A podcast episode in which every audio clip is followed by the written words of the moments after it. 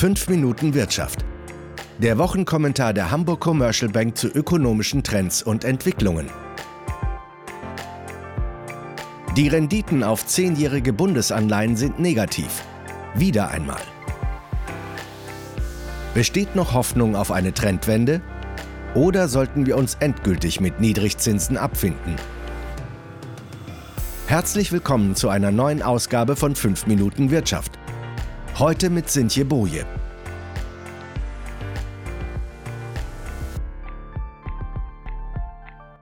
Eigentlich hatte man gedacht, diese Welt hinter sich gelassen zu haben.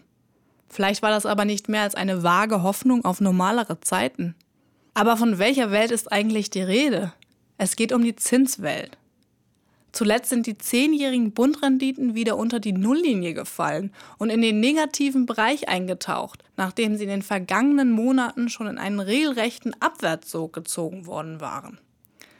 Im Oktober 2018 standen sie nämlich noch bei gut 0,5 Prozent. Auch nicht viel Rendite, wenn man bedenkt, dass man dafür sein Geld zehn Jahre lang anlegt. Aber eine negative Rendite, das bedeutet, man muss noch etwas Geld in die Hand nehmen, um sein Geld in zehnjährigen Bundesanleihen investieren zu dürfen. Eigentlich nicht besonders attraktiv.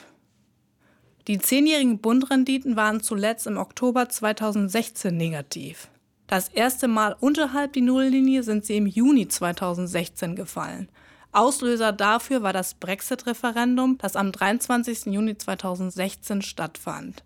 In der Spitze sorgte die Entscheidung der Briten, aus der EU rauszugehen, für Bundrenditen von annähernd minus 0,2 Prozent. Und auch jetzt ist es zum Teil der Brexit, der für eine negative Rendite sorgt. Eigentlich sollte das Vereinigte Königreich die EU am 29. März verlassen. Doch bislang wurde das ausgehandelte Brexit-Abkommen nicht vom britischen Unterhaus gebilligt. Jetzt hat das Land bis zum 12. April Zeit, den Deal anzunehmen und damit die Brexit-Frist um zwei Monate zu verlängern. Oder aber UK geht einen anderen Weg, der auch einen ungeordneten Brexit nicht ausschließt.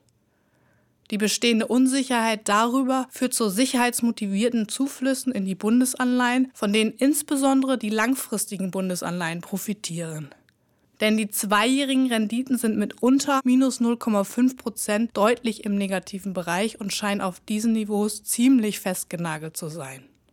Damit hat sich die Zinsstruktur bei den Bundesanleihen verflacht.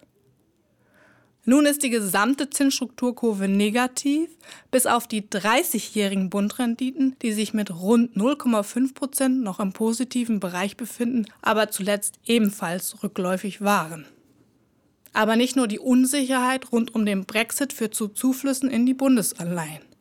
Auch die enttäuschenden Konjunkturindikatoren in der Eurozone, wie zum Beispiel die Einkaufsmanager-Indizes für März oder die Absage der EZB an eine zeitnahe geldpolitische Normalisierung spielen eine Rolle.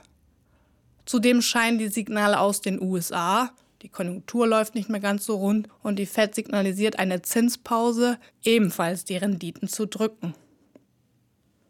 Eine Investition in eine Anlage mit negativer Rendite ist also nur dann interessant, wenn Sicherheit über alles geht, was derzeit der Fall zu sein scheint.